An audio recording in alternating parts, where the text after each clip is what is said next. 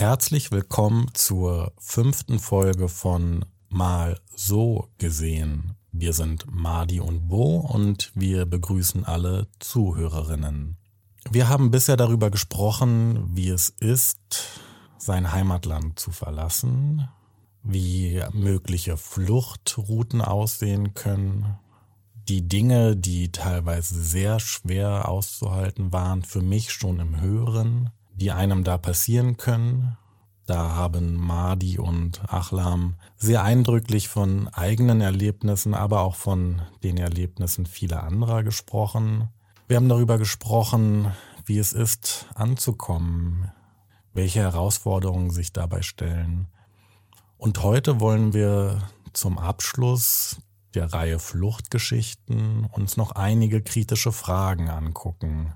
Das sind vor allem Fragen und Aussagen, mit denen Mahdi und Menschen, mit denen er gesprochen hat, in dieser Weise oft konfrontiert sind. Deswegen sind die teilweise auch etwas unangenehm und sie mögen einem teilweise auch platt vorkommen. Aber genau so haben Mahdi und Menschen mit Migrations- und Fluchthintergrund die in Berlin und Deutschland leben, diese so erlebt. Herzlich willkommen, Madi. Schön, dich zu sehen. Hallo, liebe Zuhörer, ich bin Madi Hanobo. Ich freue mich auch auf diese Folge beziehungsweise ähm, auf die ganzen kritischen Fragen, mit denen ich äh, schon sehr oft in Berührung gekommen bin und ähm, deshalb habe ich eigentlich gar keine Angst und kann für mich eigentlich ähm, nicht so unangenehm sein wie die ersten Male, bei denen ich sie zu hören bekommen habe. In der Allgemeinen Erklärung der Menschenrechte von 1948 wurde das Recht auf Asyl festgehalten. Jeder hat das Recht, in anderen Ländern vor Verfolgung Asyl zu suchen und zu genießen. Das Recht auf Asyl wurde nach dem Zweiten Weltkrieg außerdem im Grundgesetz der Bundesrepublik Deutschland als Grundrecht verankert. Nach den Schrecken des Zweiten Weltkrieges waren Millionen von Menschen auf der Flucht, vertrieben und heimatlos. Die Vereinten Nationen haben die Erklärung der Menschenrechte von 1948 dann in Genf auf einer UN-Konvention 1951 aufgenommen und dieses Recht auf Asyl auch in ihren Statuten verankert. Wir haben in den vergangenen Folgen schon einige Fragen und Antworten beleuchtet. Gibt es ein Recht auf Asyl? Wie wird dieses in Deutschland umgesetzt? Was sind Voraussetzungen für eine erfolgreiche Integration? Was für Erwartungen und Vorstellungen, aber auch Wünsche gibt es? Und die Frage, mit der wir heute beginnen wollen, ist die folgende. Ist es nicht besser, für dein Land einzustehen, also zu kämpfen und nicht zu fliehen? Das ist eine der Fragen, mit denen Mahdi, seitdem er sein Heimatland verlassen hat, konfrontiert worden ist. Und vielleicht ja auch eine Frage, die du dir selber an der einen oder anderen Stelle gestellt hast. Wie sähe dein Leben heute aus, wenn du im Dezember 2015 Afghanistan nicht verlassen hättest, um dich auf den Weg nach Europa zu machen? Wie wäre es, wenn du vor Ort geblieben wärst? Ja, an sich, also ich habe mir auch schon mal die Fragen angeguckt, wo wir jetzt hier auf die Fragen gehen und ich habe nur eins vor den Augen gehabt und das war die Antwort auf fast all diese Fragen ist sehr einfach zu verstehen. Ähm, ich dachte mir, haben sich die Menschen überhaupt darüber Gedanken gemacht, so warum? Und wenn nicht, dann kann man ja im Internet so nachgucken, warum. Und theoretisch kommt man relativ einfach äh, auf die Antworten. Aber gut, ich meine, es sind vielleicht auch Fragen, die viele sich nicht gefragt haben. Und ja, ich, äh, vielleicht könnte ich mal dadurch jetzt den Zuhörern vermitteln, äh, was ich und andere Flüchtlinge für Fragen äh, bekommen. Ähm, ja, die erste Frage, warum ich mich nicht für mein äh, Land eingesetzt habe und warum ich nicht dort geblieben bin oder vielleicht auch nicht gekämpft habe. Ich gehe mal erstmal auf den ersten Teil der Frage ein. Und zwar, ähm, ich glaube schon, dass ich mich für mein Land einsetze. Ich glaube, dafür muss man auch nicht wirklich so in, in seinem eigenen Land sein, um sich für sein Land einzusetzen. Ich lebe in Deutschland. Ich helfe sehr vielen Afghanen, afghanischen Menschen. Ich äh, helfe sehr vielen Menschen in meinem Heimatland mit Bildung, finanziell, mit Spenden, mit Wissen, mit Wissensquellen, mit allem, was die auf ihrem Weg weiterbringen. Ich denke schon, dass es ein Einsatz ist. Und ich denke, es wurde schon äh, klar in den letzten Folgen, warum ich nicht da geblieben bin. Aber wenn wir jetzt darauf eingehen wollen, äh, warum ich nicht gekämpft habe, also und wenn damit das gemeint, also ich denke, ich kämpfe auch tagtäglich für mein Land, außerhalb meines Landes. Aber wenn die Frage damit gemeint ist, warum ich keine Waffe in die Hand genommen habe und militärisch gekämpft habe, ja, da würde ich sagen, wenn ich eine Waffe in der Hand habe, was tue ich denn? Ich töte damit Menschen. Will ich das? Wenn jemand aus einer anderen Familie getötet werden sollte, traue ich tagelang, vielleicht wochenlang für diesen Menschen. Und wenn ich mich in die Lage eines anderen Familienmitgliedes hineinversetze und mir denke, okay, dieser Mensch aus der Familie wurde getötet und zwar durch mich selbst, ich kann nicht mehr nachts schlafen. Wie kann ich das tun? Also, erstmal möchte ich gar nicht einen Menschen töten, auch wenn ich nicht ein Pazifist bin. So. Zweitens, vielleicht kann ich das gar nicht. Vielleicht bin ich gar nicht in der Lage. Vielleicht bin ich einfach dafür nicht gemacht. Und drittens, ich gehe von meiner Position aus auf diese Fragen ein und ich möchte dann nochmal sagen, wenn ich kämpfen möchte, militärisch mit Waffen, dann soll es überhaupt eine Front geben. Und in Afghanistan findest du keine Front. Wo sind deine Feinde? Weißt du nicht. Du läufst durch die Gegend und auf einmal existierst du nicht mehr. Warum? Weil ein Bombenanschlag neben dir ausgeübt wurde. Du bist in der Schule am Lernen und auf einmal wurde die Schule in die Luft gesprengt mit wem willst du denn kämpfen? Gegen wen? Wo? Was? So. Und das ist ganz einfach. Ich möchte nicht militärisch gegen solche Menschen kämpfen. Ich möchte mit Bildung kämpfen. Ich möchte mit Verstand kämpfen. Ich möchte mit Gefühlen kämpfen. Und ich habe die Hoffnung, dass jeder Mensch zu rehabilitieren ist, egal auf welcher Ebene, körperlich, geistig, äh, seelisch. Und deshalb auf die Frage nochmal zurückzukommen, ich kämpfe für mein Land, ich kämpfe für meine Menschen und ich setze mich für das Land ein und für die Menschen. Erinnerst du dich daran, wer und in welchem Kontext dir diese Frage gestellt hat? Und wenn dem so ist, würde mich interessieren, wie hast du damals reagiert und wie wurde das auf oder angenommen, was du gesagt hast? Ja, ich glaube, bis jetzt habe ich das nicht erwähnt, aber ich arbeite als Gesundheits- und Krankenpfleger äh, auf einer psychiatrischen Station. Und ja, im Laufe äh, meiner Ausbildung, beziehungsweise auch davor, wenn ich mit Menschen auch kurz, nur für ein paar Minuten in Kontakt gekommen bin, wurde mir sofort die Frage gestellt, äh, woher kommst du eigentlich? So, nach diesen Fragen wurde dann diese Frage gestellt, und warum bist du hier? Oder warum hast du dein Land äh, verlassen?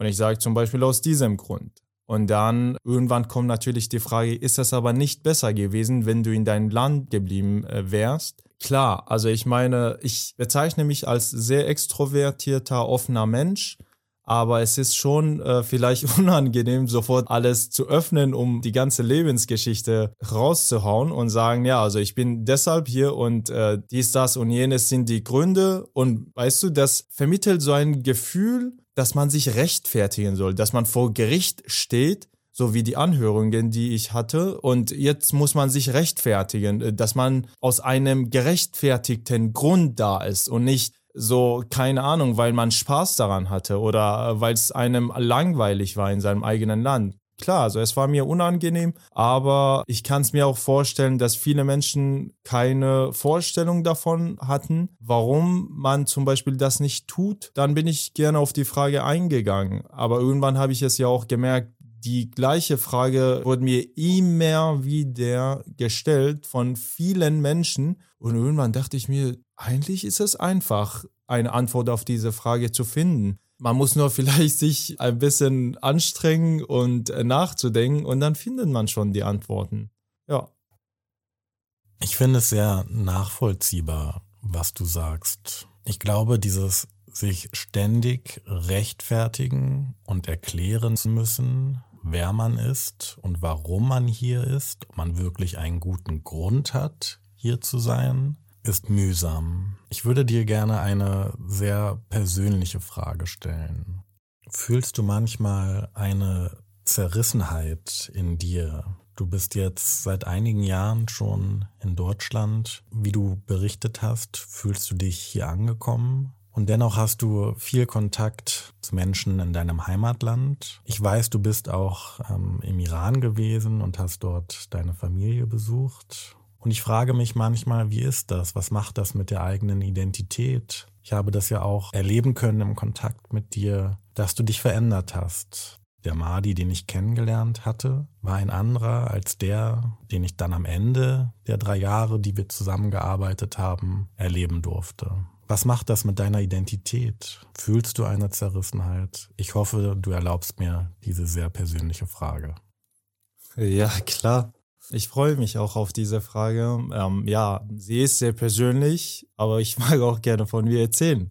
Ich würde sagen, klar. Also ich würde auch sehr gerne sagen, jeder, aber ich möchte nicht pauschalisieren. Ich rede von mir selbst. Ich würde sagen, als ich nach Deutschland gekommen bin, da habe ich eine Identitätskrise erlebt, mit Sicherheit. Ich hatte, wie erzählt in den letzten Folgen, gar keine Vorstellung von Deutschland. Ich, ich, ich dachte nur, Deutschland wäre eine Utopia. Und hier läuft alles richtig, alles super. Deshalb dachte ich mir, na gut, dann äh, möchte ich ein Deutscher sein mit einer neuen Identität leben und mein Leben hier anfangen, ein neues Leben. Und nach einer Weile als ich mit einer der Betreuerinnen in dem Heim eine Wohnung besichtigen gegangen bin, in Marzahn war es, denke ich, äh, da habe ich mit ihr sehr viel gesprochen und ähm, da wurden wir von einem kleinen Kind komisch angesprochen, sage ich mal. Und äh, da war ich äh, sehr verwundert und habe meiner Betreuerin gefragt, ja, warum, hä? Ich meine, ich, ich habe gar nichts verstanden. Die Betreuerin hat gelacht und hat mir erzählt, es gibt in Deutschland Rassisten, die sind so, so, so und so weiter und so fort. Und ich war völlig empört. Ich konnte es null glauben. Ich habe, was? Nein, gar nicht, oder? Sie sagte doch. Und als ich dann das Heim verlassen habe und in diese Einrichtung eingetreten bin, wo ich dann auch eine ein WG-Zimmer bekommen habe und mehr in die Gesellschaft reingekommen bin und mit Menschen in Kontakt getreten bin, da wurde mir immer wieder die Frage gestellt, woher kommst du, woher kommst du, woher kommst du? Und ich musste jedes Mal sagen, ja, ich komme aus Afghanistan, aus Afghanistan, aus Afghanistan. Und irgendwann denke ich, wurde einem viel zu sehr vielleicht auch bewusst, woher man kommt und was man für ein Land hat. Und dann irgendwann habe ich verstanden, okay, ich kann kein Deutscher sein. Ich sehe nicht so aus, ich rede vielleicht nicht perfekt Deutsch, ich kenne die deutsche Kultur nicht, also bin ich kein Deutscher. Und ja, irgendwann wurde mir dann bewusst, dass ich Afghane bin und Afghane bleibe. Seitdem bin ich Afghane wieder. ich glaube, den kulturellen Hintergrund, den jemand mitbringt, anzuerkennen, ist unglaublich wichtig. Darüber haben wir auch in der letzten Folge gesprochen, die Frage zwischen Assimilation und Integration. Und vielleicht fühlt es sich ja für dich gut an, Deutsch-Afghane zu sein. Ich würde diese Frage, mit der wir jetzt begonnen haben, gerne anders formulieren nicht, warum bist du damals gegangen, warum bist du nicht geblieben, warum hast du nicht gekämpft, dich eingesetzt. Du hast gesagt, militärische Gewalt lehnst du ab.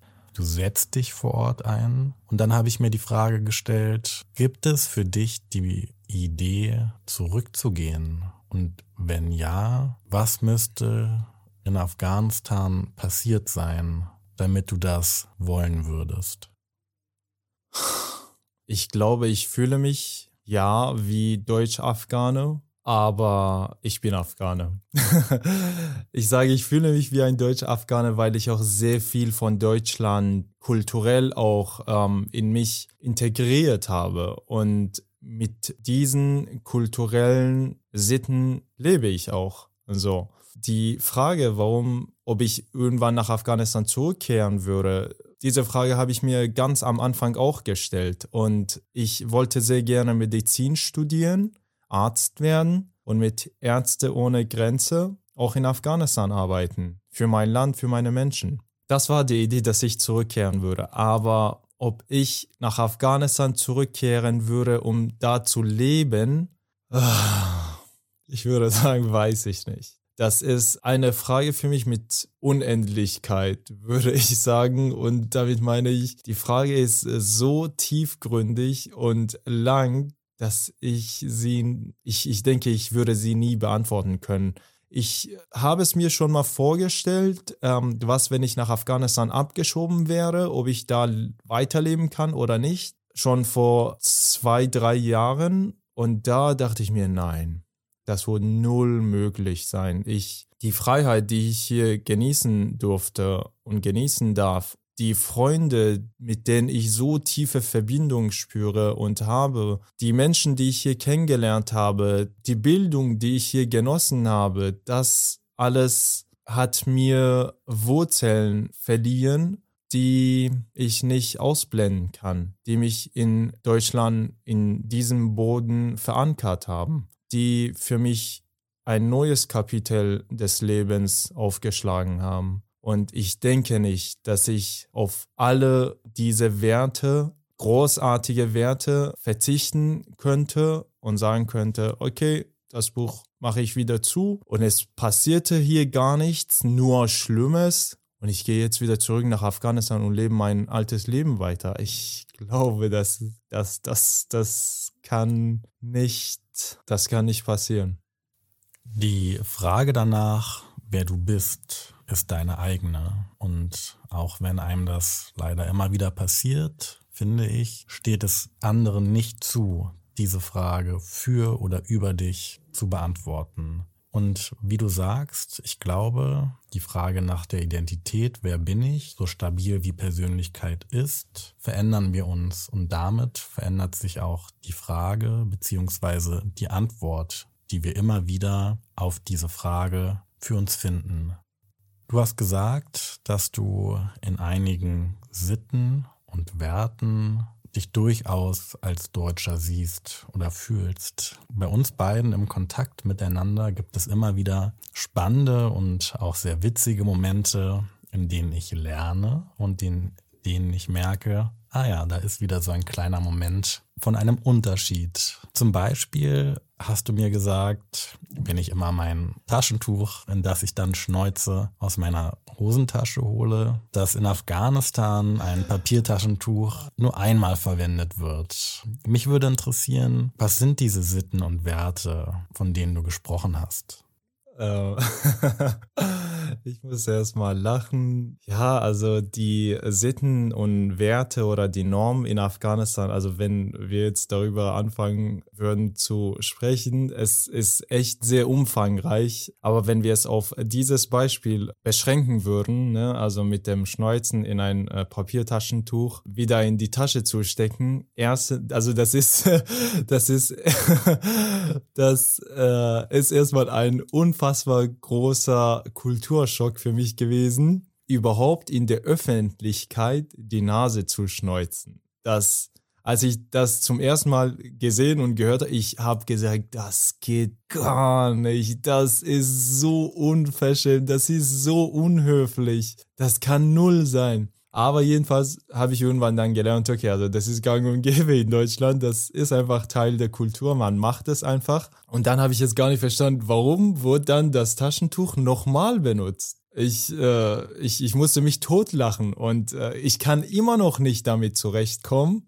Und vielleicht ja, ist es einer der Unterschiede, die wir haben, die ich immer gut, also ich meine, ich kann es verstehen, das ist Teil der Kultur, fertig aus, aber ich teile es nicht. Also ich, ich, ich mache es nicht selbst. So.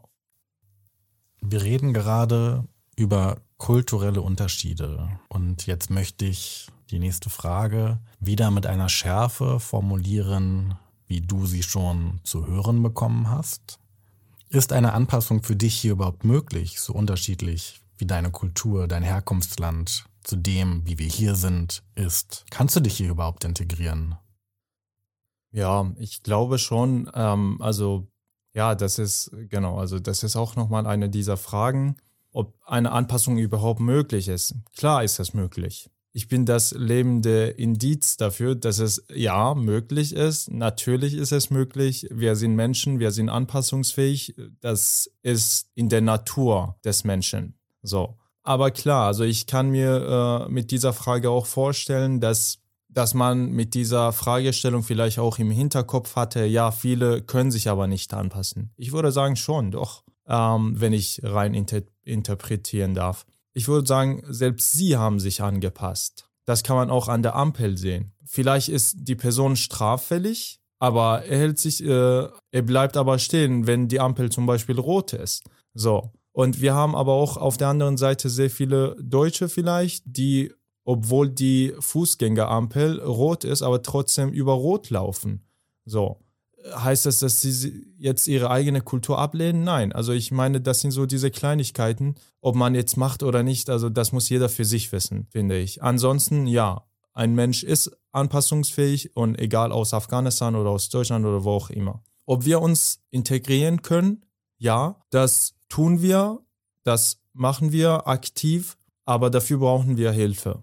Dafür brauchen wir unsere eigene Hilfe, unsere eigene Geduld und Kraft. Und dafür brauchen wir viel Feedback, konstruktives Feedback und natürlich diese zuvorkommende Haltung von einheimischen Menschen oder von jenigen, die in diesem Land leben, dass sie uns äh, zeigen, so, das ist so, das ist so, das ist so. Dass man einfach diese Möglichkeit bekommt und sieht und hört und sich dafür entscheidet halt. So, ich äh, denke, wenn wir sagen, ja, so ist die Kultur und so musst du dich verhalten, das ist dann nochmal so diese Frage mit Assimilation. Ne? Aber wir haben ja gesagt, eine Integration und eine Integration ist beidseitig. Deshalb, ja, wir können uns integrieren, aber das muss beidseitig sein. Auch von Deutschen soll das gemacht werden, dass sie vieles von uns anerkennen und tolerieren. Sie müssen es nicht akzeptieren, so wie wir vieles von Deutschland. Sie müssen es tolerieren. Also das wünsche ich mir zumindest. Ich habe drei Jahre im Kinder- und Jugendschutz mit unbegleiteten minderjährigen Flüchtlingen gearbeitet und in diesen drei Jahren viele junge Menschen erlebt, die einen großen Wunsch und eine große Motivation hatten, hier anzukommen, sich anzupassen und dabei nicht ihre eigene Herkunft aufzugeben. Es gab einen jungen Mann aus dem Irak, der wirklich nach vielen Monaten, die er hier gewesen ist, gesagt hat, er möchte zurück. Er schafft es nicht, hier seinen Platz und seine Rolle zu finden, auch mit der Unterstützung, die er hier gefunden hat, nicht. Das war eine sehr komplizierte Situation. Irak ist kein sicheres Herkunftsland und es musste dann ein Drittstaat gefunden werden, in dem eine Familienzusammenführung ermöglicht werden konnte. Das lief alles über die deutsche Botschaft, aber ich glaube, das sind Ausnahmefälle. So wie ich das erlebt habe, gibt es sehr viele Gemeinsamkeiten, das betone ich hier immer wieder, und teilweise auch Unterschiede, die wir jetzt besprochen haben. Ich erinnere mich, jetzt werde ich wieder persönlich an dieser Stelle, du hast es gesagt, du hattest lange den Wunsch, Arzt zu werden. Und als du hier angekommen bist, war es für dich, so wie für viele andere auch, ungewohnt, meinen Kolleginnen die Hand zu geben. Und das war einer der Punkte, wo wir gesagt haben, Madi, wenn du Arzt sein möchtest, dann gehört das in Deutschland dazu, dass du auch Frauen behandeln wirst. Und ein erster Schritt, dass das möglich ist, ist, dass du Frauen auch die Hand gibst. Mittlerweile hat sich das verändert. Vielleicht möchtest du mit uns teilen, wie es dazu gekommen ist. Ja, ich muss selbst darüber nachdenken, äh, wie es sich für mich verändert hat. Aber es war für mich eine sehr große Überwindung.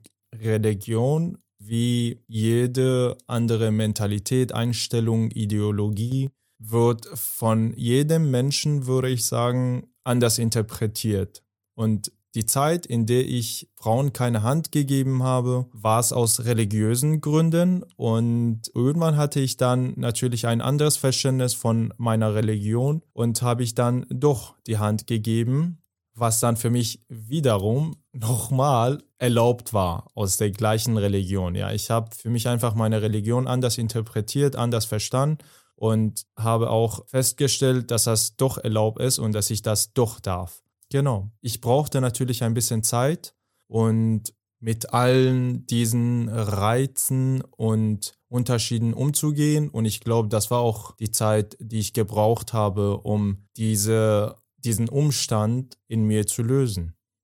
Du hast es vorhin gesagt, was den Menschen ausmacht, ist in vielen Fällen seine Anpassungsfähigkeit. Deine Sichtweise hat sich verändert. Nicht in allem, aber in einigem. Und ich glaube, das ging nur, weil du eine Offenheit mitgebracht hast. Die Mehrheitsgesellschaft, ein furchtbarer Begriff, in Deutschland erwartet von Menschen, die hierher kommen, dass sie genau diese Offenheit mitbringen. Und gleichzeitig tun wir das in vielen Fällen nicht. Und ich glaube, Genau deshalb sprechen wir hier auch miteinander, um immer wieder, du hast das so schön am Ende der dritten Folge gemacht, diese Offenheit einzufordern und mehr Verständnis füreinander zu gewinnen. Vielen Menschen gelingt es, hier anzukommen, aber nicht allen. Und jetzt möchte ich die nächste Frage wieder etwas überspitzt formulieren. Sollte man straffällig gewordene Geflüchtete nicht abschieben? Ähm, ich glaube, das ist wieder eine Interpretationssache vom Staat und vom jeweiligen Individuum. Was heißt denn eigentlich straffällig, straffällig geworden zu sein? Wenn ich über Rot laufe, bin ich straffällig, weil das eine Straftat ist, weil das eine Strafe mit sich bringt? Bin ich dann abschiebebereit? Wenn ich schwarz fahren würde und da erwischt werden würde und weil das mit sich eine Strafe bringt und dann eine Straftat ist, heißt das dann straffällig geworden zu sein und dann darf ich abgeschoben werden für so etwas? Oder die Straftaten könnten auch größer sein. Zum Beispiel Madi hat etwas geklaut. Soll man Madi abschieben? Für mich geht die Frage sehr tief. Ich denke nicht, dass man solche tiefgründige Fragen so kurz beantworten soll sogar, weil viele sich diese Frage stellen. Ich würde sagen, genauso wie die Menschen, die in Gefängnissen arbeiten, für die Wiedereingliederung der Gefängnisinsassen oder straffällige Menschen, sie haben einen Prozess, um wieder in die Gesellschaft reinzukommen. Viele bekommen auch Psychotherapien, warum sie überhaupt straffällig geworden sind. So, und stellen wir uns vor, dass ein Flüchtling sogar einen Menschen ermordet hat, was unfassbar fürchterlich ist. Und wenn wir jetzt diesen Menschen, diesen Mahdi, nach Afghanistan abschieben, löst sich das Problem? Verhält sich Mahdi dann ordnungsgemäß in Afghanistan? Tötet er keinen anderen Menschen? Menschen sind verbunden miteinander, metaphysisch gesehen. Wenn ich einen Menschen in Afghanistan töte, und die Angehörigen in Deutschland sind, wären sie traurig oder nicht? Natürlich. Dann ist es egal, ob Mahdi diese Tat in Deutschland begangen hat oder in Afghanistan. Wenn eine Frau wegen ihrem Kopftuch im Iran getötet wird, setzt eine Frauenbewegung in Gange. Dann ist es egal, ob die Frau im Iran getötet worden ist oder in Deutschland. Was ich damit sagen möchte ist, egal wo auf dieser Erde eine Straftat begangen wird, etwas, was dem Menschen schaden kann, wenn wir versuchen, dieses Problem außer Acht zu lassen, außer Sicht zu lassen, heißt das nicht, dass das Problem nicht mehr existiert. Wir sollen aktiv auf dieses Problem eingehen. Wir sollen aktiv dieses Problem lösen. Und ich bin mir sicher, dass all diese Probleme gelöst werden kann.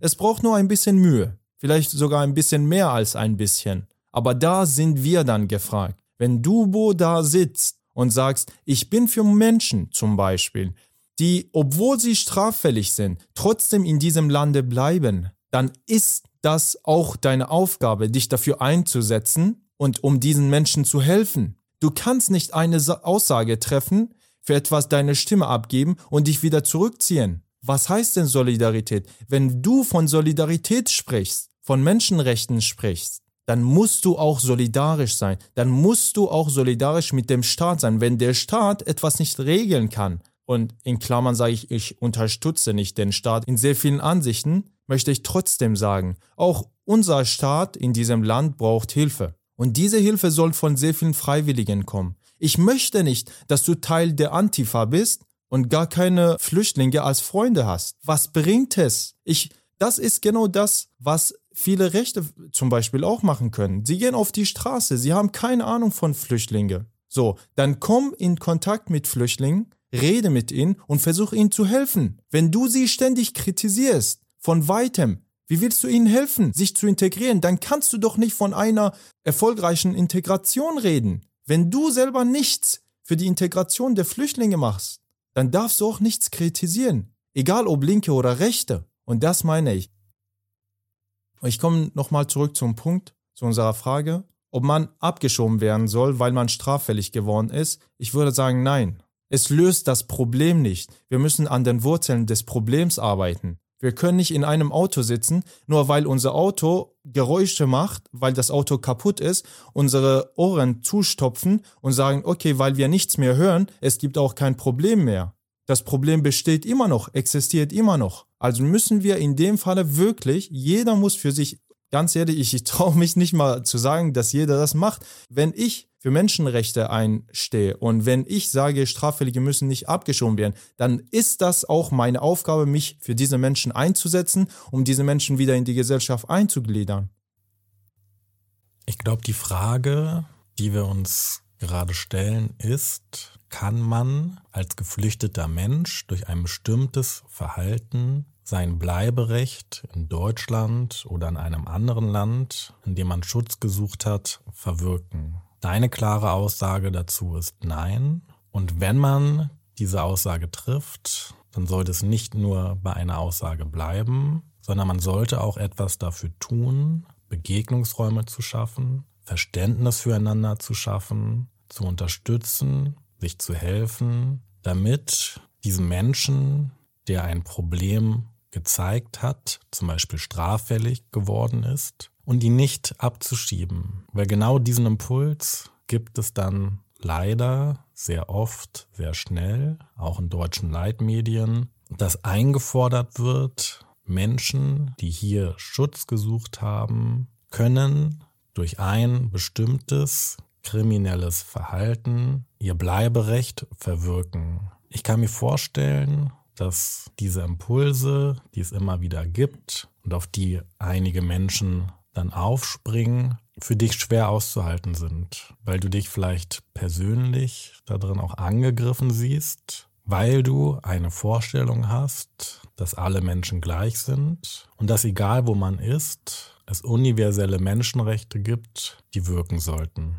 Und kann man jetzt in diesem Fall dass eine geflüchtete Person hierzulande straffällig geworden ist, von gescheiterter Integration sprechen. Auch das ein Begriff, der so immer wieder verwendet wird.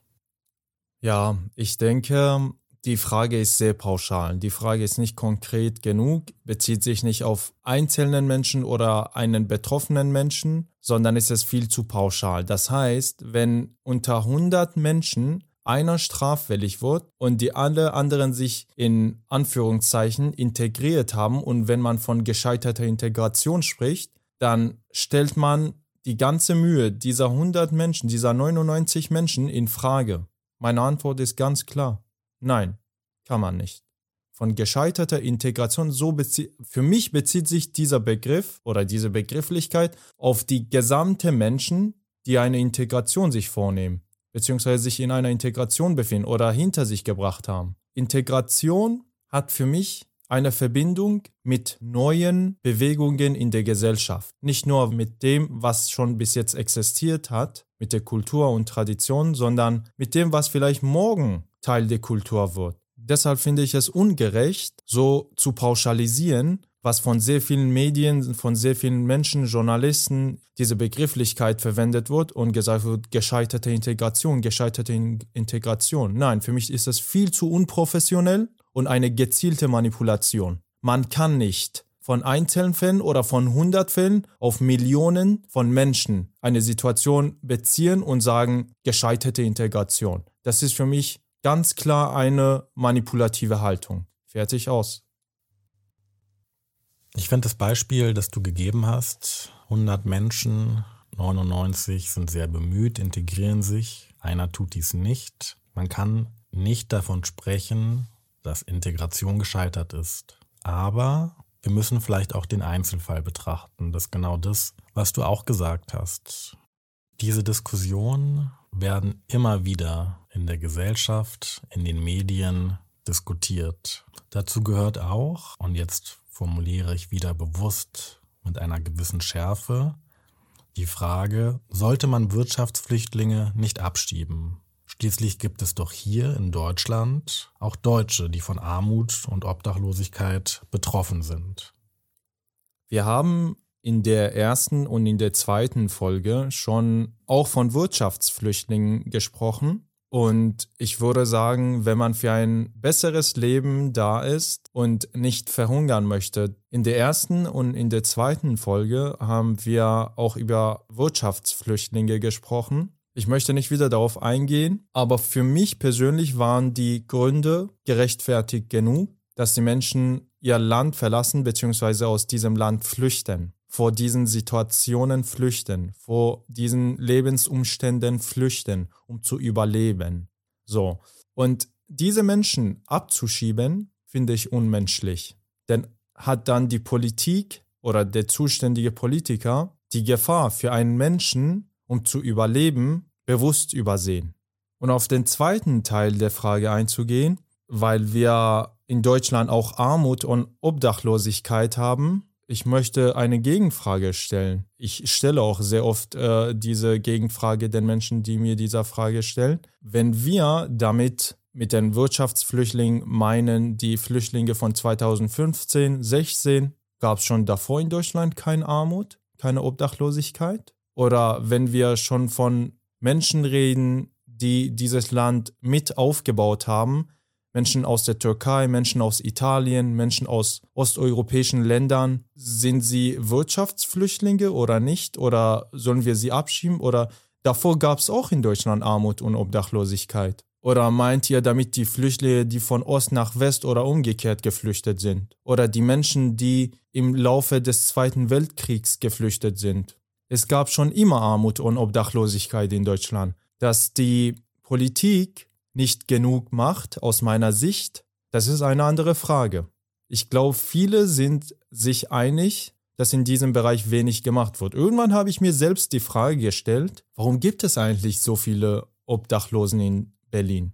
Ich habe mir dann vorgenommen und bin mit diesen Menschen ins Gespräch gekommen. Es war wie ein Teufelskreis. Sie haben keine Arbeit gehabt. Um eine Arbeit zu haben, muss man eine Wohnung haben. Um eine Wohnung zu haben, muss man, eine, muss man ein Bankkonto haben. Aber sie haben kein Bankkonto. Um ein Bankkonto zu haben, muss man eine Adresse haben wiederum. Es ist wie ein Teufelskreis. Wir Menschen mit einer Wohnung wissen es ganz genau, wie schwer ist es, eine Wohnung zu bekommen, auch wenn man arbeitet. Und für einen Menschen, der keine Arbeit hat, gibt es keine Wohnung. Oder umgekehrt, für einen Menschen, der keine Wohnung hat, gibt es keine Arbeit.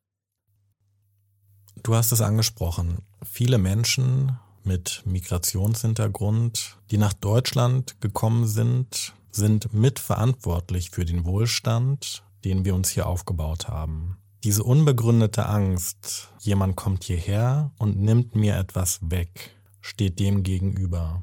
Wir haben es in der letzten Folge angesprochen, wie viele Menschen in Deutschland selber einen Migrationshintergrund haben und uns auch die Statistiken angeguckt, dass der Großteil der Menschen, die hier ankommen und Schutz suchen, zwei Jahre später einer Arbeit nachgehen. Und deshalb ist diese sehr polemisch gestellte Frage, sollten Wirtschaftsflüchtlinge abgeschoben werden, weil es hier in Deutschland doch Armut und Obdachlosigkeit gibt, für mich hinfällig. Und du hast aber noch einen anderen Punkt angesprochen. Du hast gesagt, das Asylrecht sollte erweitert werden. Nicht nur wer schutzsuchend ist, sondern wer auch von Armut bedroht ist, sollte in Deutschland ein Bleiberecht haben. Und ich finde diese Logik sehr nachvollziehbar. Denn wer in seinem Heimatland von Armut bedroht ist, ist einer realen, vielleicht sogar lebensgefährlichen Situation ausgesetzt. Ich denke, dass dieses Thema sehr, sehr weit geht und wir uns gerne in einer kommenden Folge noch tiefgründiger damit auseinandersetzen können. Madi, ich würde diese Folge gerne mit einer letzten, etwas weniger scharfen Frage an uns beide beenden. Und zwar, was braucht es, um geflüchtete Menschen bei ihrer Integration wirklich zu unterstützen? Ich denke, so wie wir es vorhin gesagt haben, ist Integration im ersten Schritt ein beidseitiger Prozess fürs Verständnis des Gegenübers. Deshalb ist es wichtig, dass wir uns auch ein Stück integrieren in den neuen Werten, in der neuen Welt eines Gegenübers, das wir kaum kennen. Das bringt an sich sehr viel für die Integration, sehr viel fürs Verstehen einer neuen Welt. Wenn wir offen sind zum Beispiel, wenn Menschen in dem Exil offen sind für die neue Kultur, neue Werte, neue Normen eines anderen Menschen, der neu in dieses Land reingekommen ist, der vieles nicht kennt. Wir brauchen aktive Hilfe, wir brauchen Initiativen, wir brauchen Initiativen von Menschen, wir brauchen Zugewandtheit, auf Flüchtlinge zuzugehen, aktiv und fragen, hey, was denkst du, was du hier alles lernen kannst? Was brauchst du, um das zu lernen oder um das zu lernen? Hast du, komm, warst du schon mal in einer Bar? Warst du schon mal in einem Club? Was, weißt du, was Weihnachten ist? Würdest du das feiern? Weißt du, was man am Weihnachten isst? Weißt du, mit wem man sich trifft? Weißt du, ob man Geschenke gibt oder nicht? Hast du überhaupt Freunde? Wo lernst du denn Deutsch? So, das sind alle Fragen, die bestimmt sich auch ein Flüchtling stellt. Und diese Zugewandtheit würde einem Flüchtling sehr viel bringen, denn man wird dann von dem von Deutschland zum Beispiel sehr viel lernen von der Kultur der Menschen. Und auf der anderen Seite brauchen wir bei Flüchtlingen genauso Faktoren, die sehr vielversprechend für die Integration ist. Wir Flüchtlinge haben es, oder ich rede nochmal von mir selbst, ich habe mir selbst einmal bewiesen, da wo ich gedacht habe, dass ich gar keine Kraft mehr in irgendeiner Zelle meines Körpers habe, habe ich trotzdem noch mehr Kraft geschöpft, um weiterzumachen, um meinen Weg weiterzugehen. Und ich denke, in uns steckt sehr viel Kraft. In unserem Geist, in unserer Seele und in unserem Körper. Deshalb müssen wir uns Mühe geben. Deshalb müssen wir uns in gesellschaftlichen Themen beteiligen, aktiv. Deshalb müssen wir ständig nachfragen, ob jemand uns helfen kann. Deshalb müssen wir auf die Menschen offen eingehen. Deshalb müssen wir offen sein für die neue Kultur, für die neue Welt, in die, in die wir eingetreten sind. Deshalb müssen wir sehr viel Respekt mitbringen. Deshalb brauchen wir das, worauf ich sehr betone, egal in welcher Phase seines Lebens man sich befindet, dass man trotzdem offen für etwas Neues ist. Madi, ich erlebe das immer im Kontakt mit dir, wie wichtig Sprache ist. Und ich glaube, Sprache ist wirklich der erste Schritt zu einer Integration. Weil nur wenn wir eine gemeinsame Sprache miteinander haben, dann können wir uns auch begegnen. Ich weiß, Sprache ist vielfältig und es muss nicht immer das gesprochene Wort sein, aber es ist wahrscheinlich der einfachste Weg. Ich glaube, es braucht ein Verständnis für den Ort, an dem man ankommt. Man muss verstehen, was für Gesetze, Werte, aber auch Institutionen gibt es hier und dabei braucht es am Anfang Unterstützung. Was ich gelernt habe in den letzten Wochen, in denen wir uns immer wieder getroffen haben und hier aufgenommen haben, ist, dass Menschen, die hier ankommen, eine unglaubliche Stärke mit sich bringen dass wir diese anerkennen und fördern sollten, aber auch nachsichtig sein in Momenten, in denen diese nicht da ist. Ich fand, was Achlam gesagt hat, die ersten Monate, die sie gebraucht hat, um ihre Fluchtgeschichte zu verarbeiten und in sich zu integrieren, die muss man ihr nicht nur zugestehen, sondern in so einem Moment ihr aktiv Hilfe anbieten. Und das ist das, was du hier auch immer wieder eingefordert hast. Wir müssen aufeinander zugehen, mit Respekt, mit einer Offenheit und mit einer Neugierde aufeinander. Madi, vielen Dank für die schönen Gespräche, die wir hier miteinander geführt haben. Ich freue mich, dass wir weitermachen und in zwei Wochen uns mit der Frage auseinandersetzen wollen, sollte man mit Menschen mit rechten Auffassungen sprechen und wenn ja, wie und in welchem Rahmen sollte man das tun?